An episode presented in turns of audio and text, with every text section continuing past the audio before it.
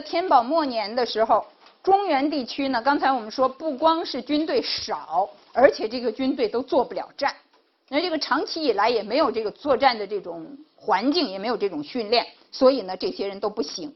而边疆上边地这些人呢，这些重兵是一直这个从这个战事里边磨练出来的，所以呢，边地的这个兵呢，相对的来说是力量比较强的啊。那么在中原呢，在这种太平的盛世的假象面前。在这个时候呢，其实已经面临了很多的这种危机。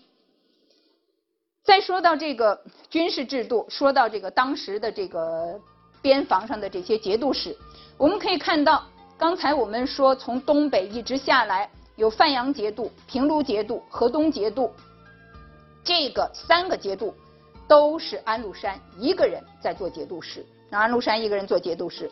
呃，以后我们其实还会说到安禄山了。那么安禄山呢，他本人其实呢，呃，他母亲是一个突厥人，他父亲呢是粟特人。他父亲其实很早就去世了。那么他母亲呢是一个突厥的女巫，是一个突厥的这个女巫。那么带着他呢改嫁了。呃，以后呢，安禄山其实他就是跟着他他母亲改嫁的这个父亲呢。姓了安氏，姓了安啊。这个安禄山呢，他是个粟特人。另外呢，朔方节度的安思顺是突厥人，陇西节度的葛舒翰是突厥诗人，安西节度的高仙芝是高丽人。在天宝时期，这样的一些少数民族的这个军事首领，担当了非常重要的这种军事指挥权的位置。在那个时候呢，有很多史书上会说到，这些人呢是一些杂种贱胡，而为什么要重用这些人呢？他们会说是因为李林甫的关系，说李林甫呢说用他，李林甫不是说他心里这么想，呃，就是他自己呢做了宰相，那他不希望有人来替代他，而唐代呢前期的这种格局，其实呢我们原来曾经提到过。就是所谓的出将入相，就是要求当时的这些人呢，在外面能够做将领，回来以后呢，能够做宰相。呃，包括像张悦这样的人，其实都是能够出将入相的。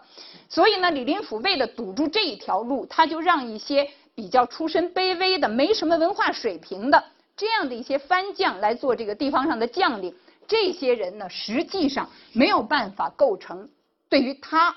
这种行政首脑的一种实质性的威胁，这个可能是原因之一，但是更主要的是因为当时的边疆形势的变化、边地民族的分布和部队成分的变化引起的。就是那个时候的这个职业兵，其实很多都是来自少数民族的，而且呢，这样的一些民族的这个代表人物呢，也是确实能够征战于沙场的。嗯，当时就有这么一首流传的这个民歌，呃，称赞这个葛舒翰的，就是北斗七星高，哥舒夜带刀。你看那是什么情景，是吧？所以呢，这样的一些这个少数民族的将领呢，在当时是担当了那个唐代的戍守征防的重要的任务。好，这个呢，我们就军事制度和官僚制度呢，我们就先讲到这儿。下边呢，我们来说一下这个科举。科举制度呢，是在隋代的时候其实就已经建立了。那么应该说呢，是在唐代，呃，得到了发展，而且呢，最终确立下来。呃，从这个科举的这样的一个词来说呢，实际上是出现的比较晚的。呃，现在呢，我们都是说科举制度。那么对于科举制度呢，也会有不同的这个定义。呃，过以前的一个比较普遍的定义呢，就是说是分科取士，因为科举嘛，怎么叫科举呢？就是分科取士。但是实际上，我们知道察举制度到了后来也是有考试的，那个考试也是分科的。所以仅仅按照分科取士这样的一种概括，不足以区别这个科举制度和过去的选官制度。那么科举制度呢，在唐代、在宋代的时候，其实一般的情况下是被称之为贡举制度。是被称之为贡举，因为他们是觉得这个科举呢是选拔中央的统治人才的，是选拔官员的。那么这些人呢，这些人才的来源是什么呢？是从地方上进贡的，是从地方上把他们贡献到中央来的。因此呢，科举在过去呢其实是被称之为贡举。这个科举它最主要的特点，当然分科招考是特点之一。另外呢，应该说取士权归于中央。这是一个很重要的特点，就是它不是地方上辟属，不是地方官员选拔的，而是呢中央统一的这个通过考试选择的。科举的一般来讲，科举的最重要的特点，大家会说是第二条，就是自由报考，就是自由报考。这个呢其实是很重要的。我们知道那个时候呢，会有一句话说是许他们怀牒自列于州县。牒是什么呢？其实就是一个一个文本的证明，就类似，比方说户口本啊、身份证啊，这就这样的一些文牒。你拿着你的这个证明，你就可以去州县报名。过去的，你比方说像察举什么那些，虽然它也有考试，但是那些呢，是你一定要有人荐举你，有人推荐你，你才能去参加那个考试。但是科举不同。科举其实它是一种自荐的制度，只要你自己希望去参加，你就可以报名。而这个科举呢，我们可以看到它是基本上是看成绩来定取舍的，虽然不是绝对的，但是呢，成绩在这个里边取代了家世背景，背景不是最重要的，而是成绩是最重要的。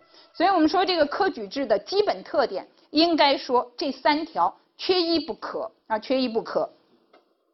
这个我们知道，在当时呢，呃，唐代的时候，实际上这个科举呢是分两种类型，一种是制科。什么叫制科呢？制科是要皇帝特别的下一个制诏，皇帝的命令颁布出来的那个就叫制，叫诏，对吧？告。那么他特别下一个制诏。说是现在缺少哪一方面的人才，那么特别举行的这个考试，这个叫制举。真正起作用比较大的是常科。常科既然它叫常科，它基本上是定时的、定期举行的啊，定期举行的，而且主持的部门也都有比较固定的这个机构。那么常科呢，其实有很多科，有很多科，在这些科里边。真正影响比较大的是两科，一个是明经，一个是进士。参加这些考试的生员，来参加考试的考生是有两类人，一类人叫做生徒。生徒是什么呢？就是在州县上过学的，在那个官办的学校里边的正式学生，你现在来考，这个就叫生徒。乡贡呢是没有在这些官学里边上学的，等于社会上的自由报考，这个叫乡贡。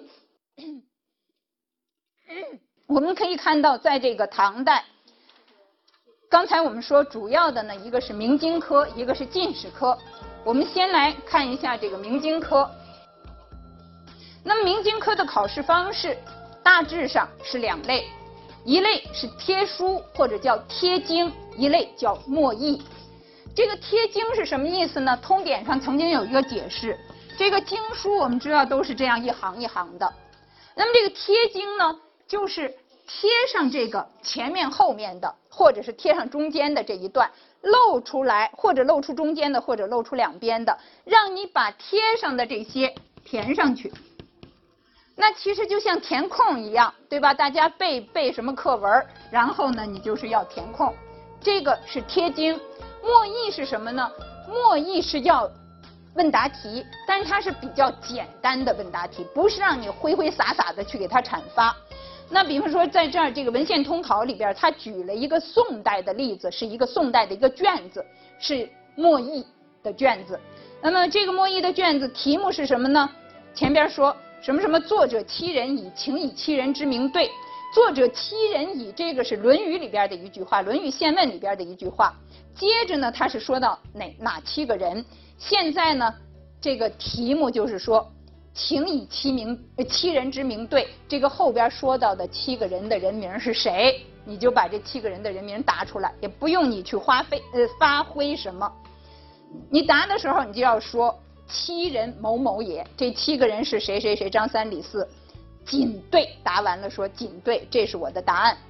然后又有一道题呢，说是什么什么什么，请以下文对。这个底下说的是什么，你就应该说下文曰什么什么。说完了仅对，这是我的答案。也的也有的时候呢，会问这个注疏，因为不光有经文了，还有一些解释的文字，也可能会考到那儿去。如果你有不能记忆的，实在背不出来、写不想不起来，你就只好答说对，未审不记得，不知道。那么这个就是默译。所以我们看这个贴经默译，主要是考什么呢？考记忆能力，对于儒家经典的熟悉程度。啊，所以这个呢是明经科主要考试的内容，进士科很不一样，进士科很不一样。我们现在看到的这个登科记考，这个是清代徐松做的了，他这个把各类的登科的人，包括这个制科呀、常科呀、进士啊、明经啊等等的这些加在一起，差不多呢是有三千个人，三千个人。这个登科记考补正是孟二冬老师的补正。那么这个补正呢，补出来的差不多是一千五百个人，所以呢，就是距离这个唐代的整个的这个科举入仕的面貌呢，还是有不少的这个差距吧。呃，但是我们应该知道，这个总而言之的来说，进士科呢，它考的内容和明经是有很大的不同的。它考什么呢？考实物测。测是什么？我们现在也会用到一个。词叫对策，对策是什么意思？应对问题的方式，对不对？你提出来一篇这个见解，那么这就是对策。在当年，其实就是要对一个策。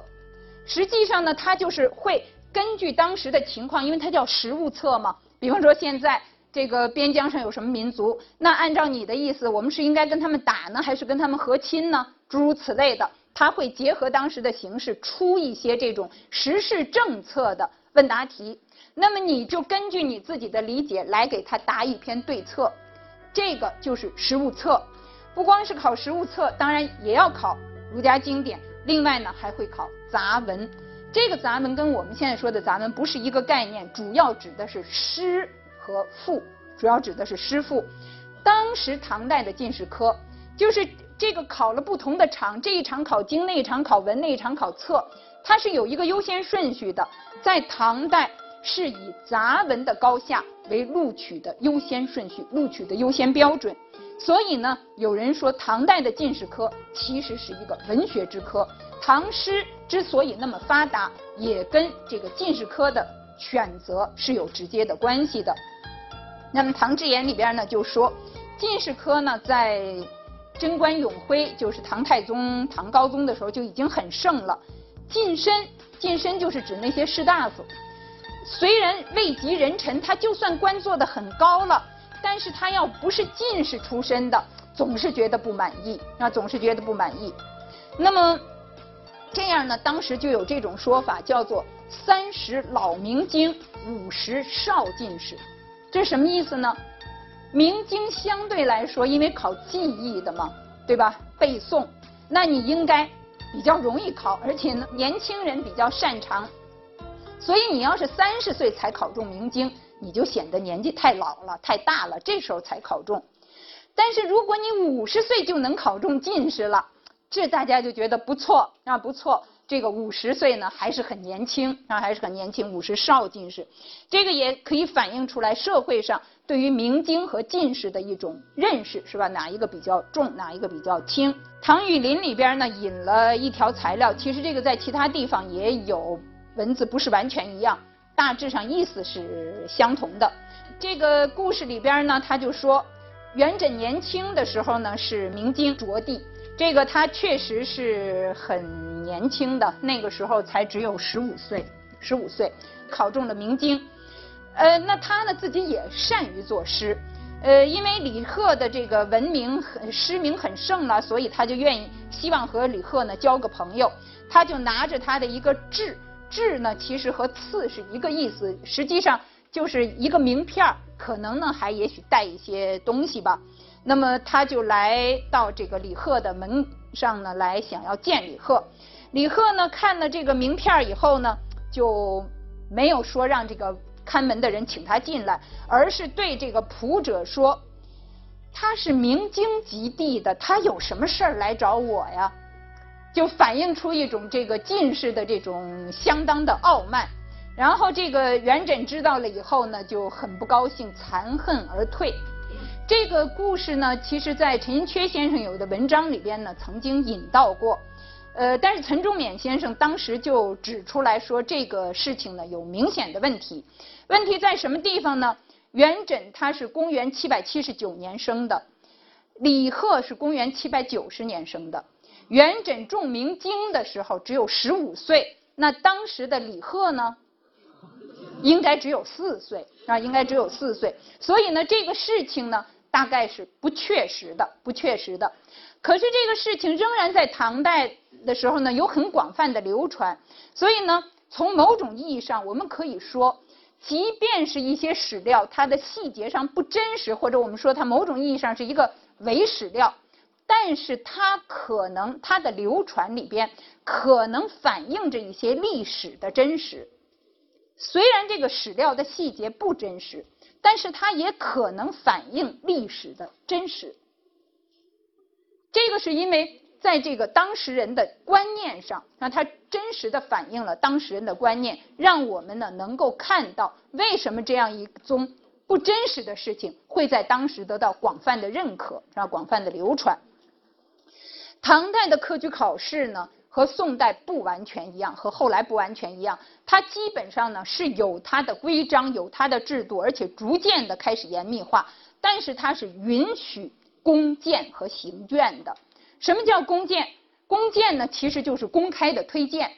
这个考生是可以得到推荐，像咱们现在北大也接受那个校中学校长推荐，对吧？可以推荐。那么另外呢，他也接受考生自己的行卷。考生自己的行卷就把自己的这个作品拿了。你觉得谁可能是考官？这考官虽然还没公布，你就到处去送。你觉得这几个人可能是考官，你就把你的这东西呢送给他一份儿。到真的考起来了，他那这么一大摞，那个看的头都发花，那个眼睛发花，头也疼，很难注意到哪一份特别的考卷。你要先送过去，他要是先看看，对你这名字有个印象。当时唐代的考卷是不密封的，人的名字都在上面，那你这个录取的几率呢就高一点。即便这个人不当考官，这个高官里边互相推荐一下，说我今天看了谁的文章不错，那实际上呢也有一个先声夺人的效果。所以呢，当时呢是有很多人来这个行卷，来行卷。文献通考里边说到的这个，其实呢就是一种行卷的这个情况，就是去人家家门口给人家递上去一卷儿自己写的东西。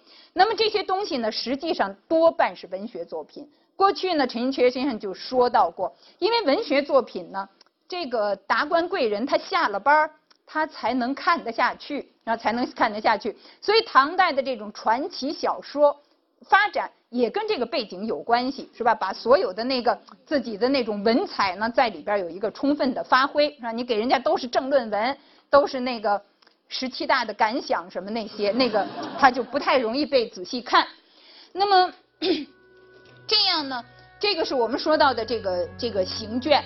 另外呢，还有比方说，我们说这个李白是一个多么有傲骨的人，但是实际上李白他虽然不是要去科举考试，但是呢，他在他也希望进入仕途，他也希望得到推荐，对吧？